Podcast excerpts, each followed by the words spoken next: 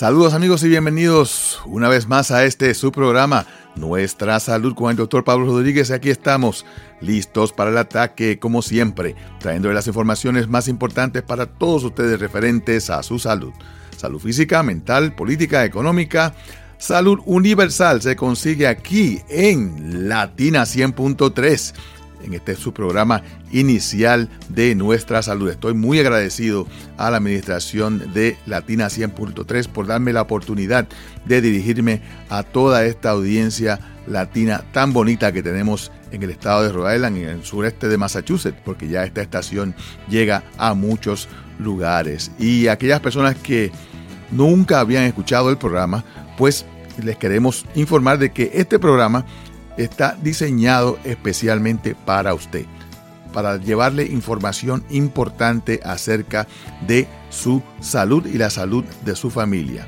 Estamos siempre buscando las noticias importantes de la salud para poder discutir con ustedes y explicarles exactamente qué es lo que significa esta información. Y en este momento más importante que nunca, ya que Desafortunadamente, cuando usted hace una búsqueda en el Internet o cuando escucha a veces las mismas noticias en televisión, en la radio, en los periódicos, la información que recibe es muchas veces equivocada y no muy bien fundada. Y lo que tratamos de hacer con este programa y con el sitio web que vamos a tener completamente asociado a este programa, también llamado nuestrasalud.com, pues vamos a tratar de llevar la información más fidedigna. Vamos a escudriñar y a buscar todos ah, los recursos informativos acerca de la salud o del tópico del cual estemos discutiendo para que así cuando usted escuche el programa pues va a recibir la información más fidedigna. Es importantísimo en este momento donde los recursos informativos del Internet están completa y absolutamente desorganizados. Si usted busca información acerca de su presión, de la diabetes, de, cualquier tópico de la salud, le van a salir 50 mil enlaces los cuales no tienen una información fidedigna. Y aquí en este programa pues vamos a tratar simple y sencillamente de eliminar todo ese ruido ah, que usted puede buscar en el internet y llevarle la información apropiada. Y más importante que nada, queremos siempre desmentir a los médicos sin licencia, como les digo yo, a las personas en su vida, ya sea su vecino, su amiga, su peluquero, no importa quién sea, que les da información acerca de la salud o de la medicina sin tener el conocimiento apropiado. Vamos a traerles invitados, vamos a traerles eh, información acerca de todo lo que esté sucediendo en nuestra comunidad y que tenga que ver con su salud física, mental, política y económica. Para eso es que estamos aquí, para servirles a todos ustedes. Y usted también puede participar en este programa enviándome un correo electrónico a nuestro nuevo correo, que es nuestra salud 100.3 at gmail.com. Nuevamente, nuestra salud 100.3 una sola palabra, arroba gmail.com. Si tiene alguna pregunta, si tiene alguna sugerencia, si tiene alguna crítica, por favor, envíeme un correo electrónico para que así podamos entonces o darle la información apropiada o cambiar lo que haya que cambiar del programa para que usted pues esté contento con la información que recibe aquí. Y como dije anteriormente, ya prontamente vamos a abrir nuestro sitio web que va a tener aún más información acerca de los tópicos de la salud más importantes. En esta semana, pues tenemos dos tópicos los cuales queremos cubrir eh, para que usted pues esté bien informado e informada. Y como siempre, hemos tenido el apoyo de Neighborhood Plan de Rhode Island, nuestros auspiciadores que queremos también agradecer. Tenemos entonces que los tópicos de este día son importantes. El primero, esta epidemia que hay ahora mismo con nuestros niños, de eh, en inglés se le dice Respiratory Syncytial Virus o, RSV, pero en español le decimos el virus respiratorio sincitial. Y es bien, bien importante porque estamos viendo una gran cantidad de niños siendo admitidos al hospital Hasbro en, eh, en el campus del hospital Rhode Island, el hospital de los niños, y se dice de que la cantidad de niños ahora mismo es enorme. El hospital está lleno ah, y la sala de intensivo casi el 40%, casi el 50% de los niños admitidos a la sala de intensivo pediátrica del Hospital Hasbro son niños con esta condición de el Respiratory Syncytial Virus o el virus respiratorio sincitial. ¿Y qué es esto? Bueno, lo más importante de este virus es que es un virus extremadamente común. No estamos hablando de algo como el COVID, que es un virus nuevo, que de pronto llegó y que las personas fueron expuestas. No, este virus es un virus que siempre ha estado con nosotros por mucho tiempo y que es bien, bien común y que en la gran mayoría de las personas es un virus que causa como un catarro, un catarro simple y sencillo. Pero hay ciertos grupos que están mucho más susceptibles no solamente a obtener el virus, sino a tener una respuesta mucho, mucho más problemática y la posibilidad de que les cause la muerte. Estamos hablando de personas o niños que tengan un sistema inmunológico débil o que no haya reconocido, que no haya sido expuesto en el pasado a este virus. ¿Y a quién me refiero? Pues los niños más pequeños, los niños menores de dos años de edad y las personas más ancianas. Pero en el día de hoy me quiero concentrar en los niños más pequeños porque ellos son los que no tienen esa protección ah, y que tenemos que estar eh, pues, extremadamente preocupados. Eh, pues este niño, este, pues este virus, como dije anteriormente, cada año se estima de que aproximadamente 58 mil niños menores de 5 años de edad son hospitalizados debido a infecciones por este virus. Y obviamente eh, hay una gran cantidad de niños que son expuestos al virus y que no tienen ningún tipo de problema. ¿Cuáles son los que están a mayor riesgo de enfermarse gravemente de este virus? Pues estamos hablando de los bebés prematuros, estamos hablando de eh, bebés menores de 6 meses de edad que, como sabemos, están pues fresquecitos, no han sido expuestos a este virus, no tienen una inmunidad en contra de este virus. Los niños menores de 2 años de edad que tengan una enfermedad pulmonar crónica o una enfermedad cardíaca congénita, ah, pues eh, que esto significa que nacieron con una enfermedad en el corazón, pues tienen riesgo a estar enfermos mucho más gravemente.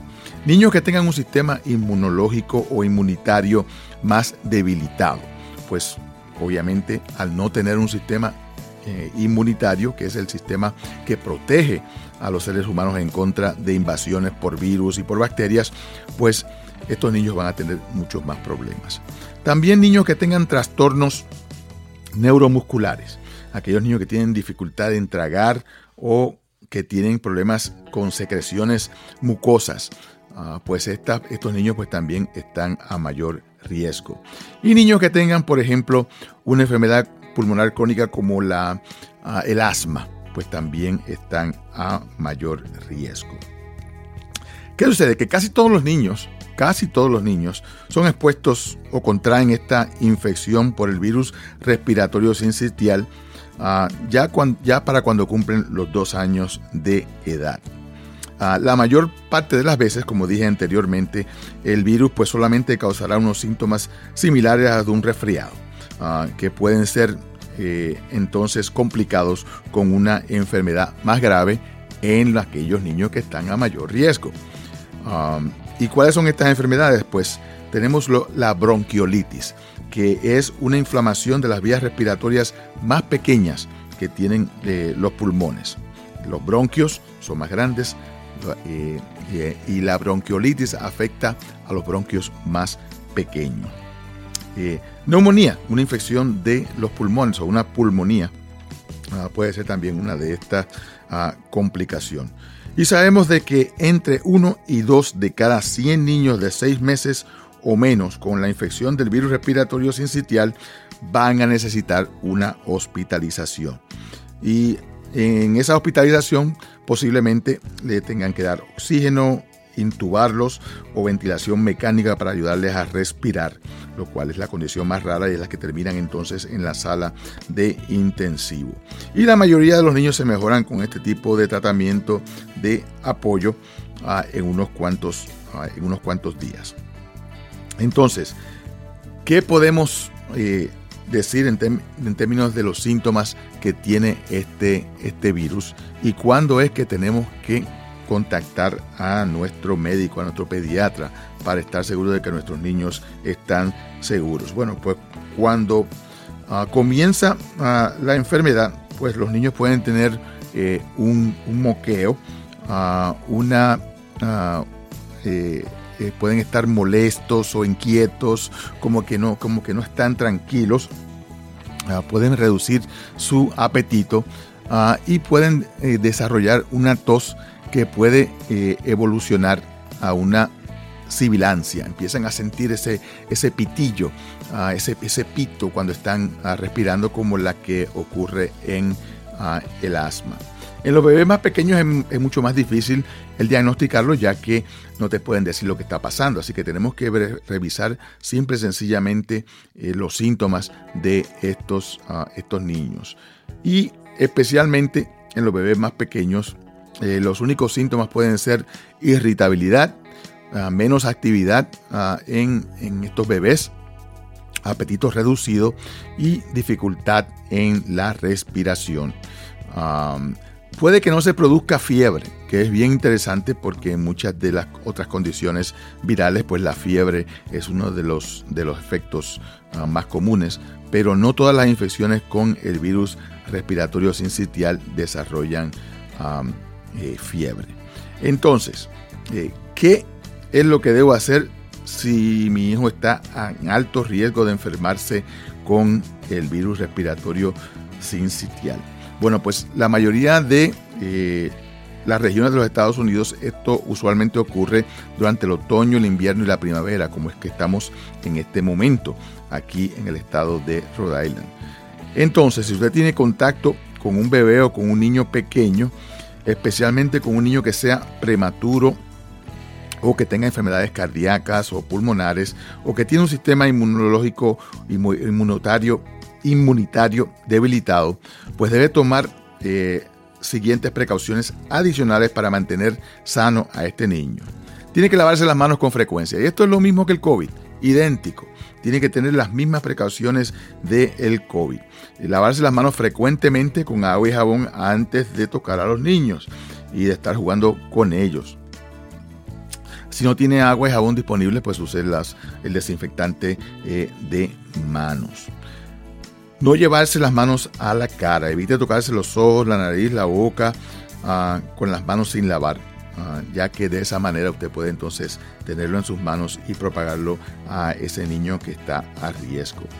Evitar el contacto cercano con personas enfermas. Mire, si usted tiene un catarro, si tiene así una nariz tupida, si tiene secreciones nasales ah, o tiene algún tipo de tos, aún si se siente bien, pues mire, no vaya a visitar, no vaya a coger un bebé pequeño Para estar, ay, qué bonito, y estar besándolo y estar abrazándolo. No importa si es un hijo, un hijo o, un, niño cercano a usted.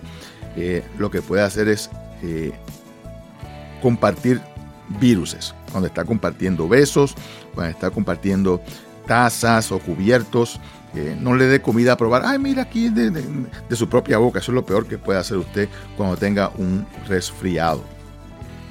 Cubrirse obviamente la nariz y la boca al toser o estornudar.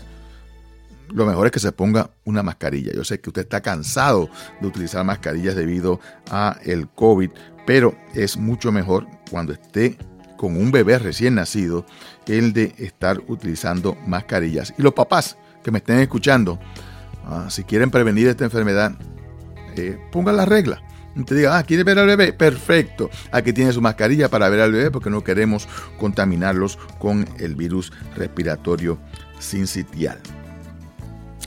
Limpie las superficies ah, alrededor del bebé. Constantemente mantenga estas ah, completamente limpias, los juguetes, las manijas de las puertas, los dispositivos móviles eh, eh, y estar seguros de que las personas que tengan un catarro porque no estén eh, tocando estas ah, superficies.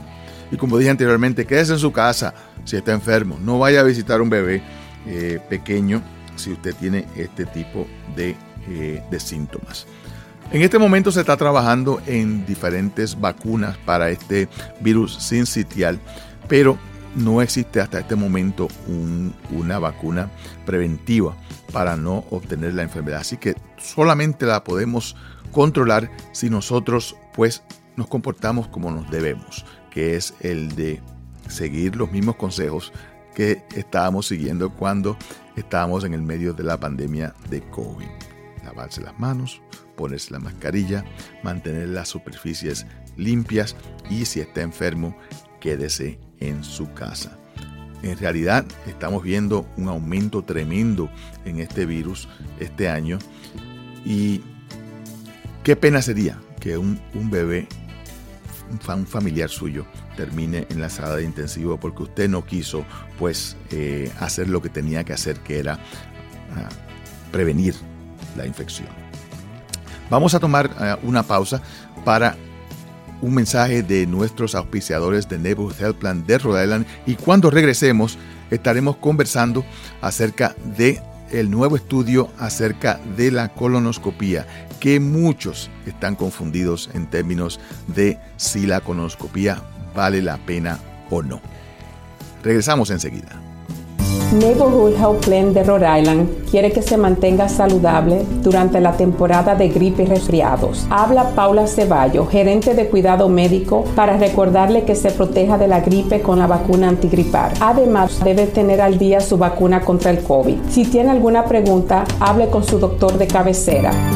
Con Neighborhood puede obtener un seguro de salud asequible y de alta calidad para usted y su familia. Para aprender cómo afiliarse, llame al 1-800-459-6019. En Neighborhood estamos aquí para usted.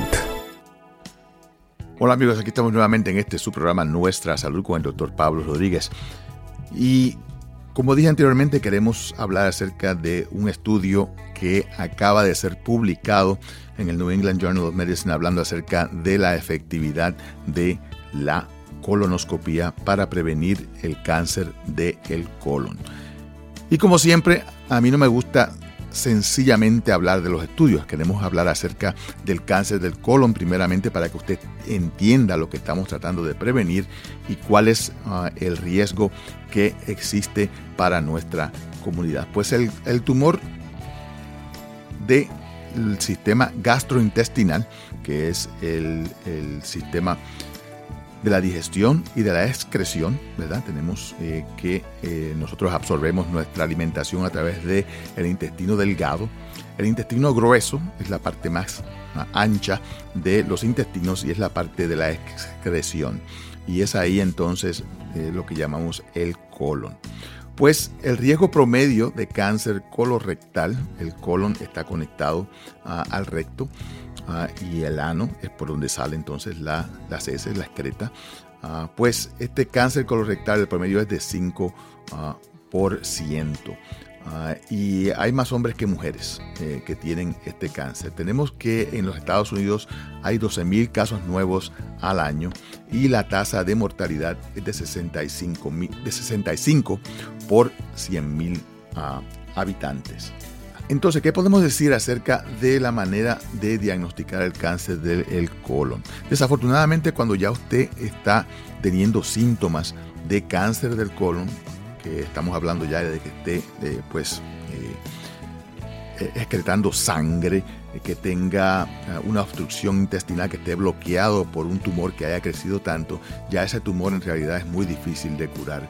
Ah, y le va a costar ah, la muerte. Por eso es que es tan importante el hacerse un tamizaje, un, estudio ah, de rastreo para determinar su riesgo de cáncer del colon. Y típicamente los las pruebas que se hacían en el pasado y que todavía se hacen simple y sencillamente en la oficina son las pruebas de sangre oculta en las heces, donde tomamos una muestra de su excreta a través de un examen rectal y chequeamos a ver si hay ah, sangre en la excreta. Esto tiene una sensibilidad de 37 al 80%, pero típicamente eh, es una prueba poco confiable porque solamente detecta la sangre y usted puede tener sangre en su excreta simple y sencillamente por tener hemorroides. Ah, eh, y, por eso es que no, la utilizamos como una prueba principal, sino como una prueba simple y sencillamente para indicarnos de que tenemos que hacer más estudios. Hay, hay pruebas también de sangre oculta en las heces que utilizan uh, el sistema inmunológico y chequean eh, la inmunidad en las heces y esta pues es un poquito más, ah, como decimos, efectiva. Tiene una sensibilidad de 73%. Cuando decimos sensibilidad, eso significa de que eh, puede detectar 73% de las personas que tienen cáncer del colon. Ah, y una especificidad de 94%. Esto significa de que si la prueba sale positiva, es bien específica, o sea que 94% de las personas que tienen una prueba positiva pues terminan con cáncer. Ah, y si esta prueba se repite todos los años, pues tenemos entonces una posibilidad de encontrarla. Ah, claro está, es una prueba que eh, en el pasado era la que se utilizaba hasta que tuvimos la oportunidad entonces de eh, otras pruebas que son mucho más efectivas. Tenemos el Cologuard, que es una prueba donde usted pone la excreta en una caja ah, que es enviada por correo y esta es más efectiva en detectar cáncer en personas de bajo riesgo, que no tienen historia en la familia y que no tienen ningún tipo de síntoma. Ah, y esta, este, esta prueba detecta 92% de todos los cánceres del el colon, 42% de las condiciones premalignas pero desafortunadamente tiene una, especificidad un poco baja. ¿Qué significa esto? Que 13% de las personas que se hicieron la prueba y que salieron positivas no tenían cáncer.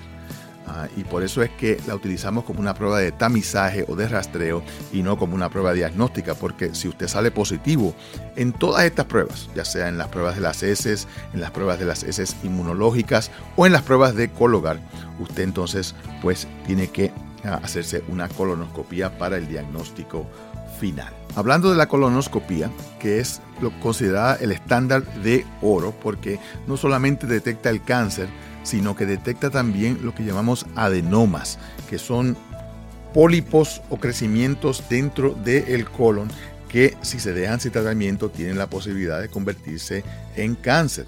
Y esto no lo detectan las otras pruebas, por eso es que la colonoscopia es mucho más efectiva en la prevención del cáncer, no solamente en el descubrimiento de este. Ah, así que bien, bien importante. Se recomienda que la colonoscopia se inicie a los 45 años de edad. Excepto en personas que tienen historial en la familia. Y eso es lo que discutimos eh, hace un tiempito con el doctor Abdul Sayed, quien es un cirujano oncólogo ah, en el Roger Williams ah, Medical Center y que nos ayudó a, a entender un poquito el estudio del cual vamos a hablar más adelante. Pues como nos dijo el doctor Abdul Sayed, las personas que tienen entonces historial de cáncer en la familia, pues tienen que hacerse la, colonoscopia mucho más temprano de una persona que no tiene ningún tipo de riesgo.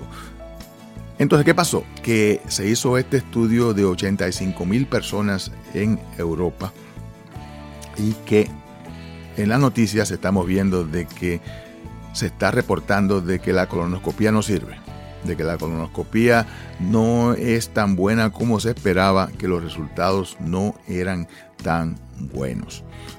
Y yo inmediatamente pues me comuniqué con mi amigo el doctor Abdul Sayed, quien es un experto cirujano colorectal. Este nuevo eh, estudio que se hizo, más que todo se hizo en Europa, es parte del Nordic Trial Group.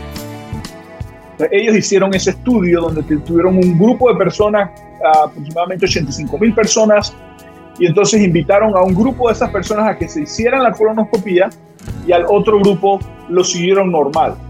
Lo que ellos hicieron fue que identificaron pacientes que no se habían hecho la colonoscopía y simplemente los, los siguieron, pero sin decirles. Entonces el otro grupo sí se les informó y se les invitó a que se hicieran la colonoscopía.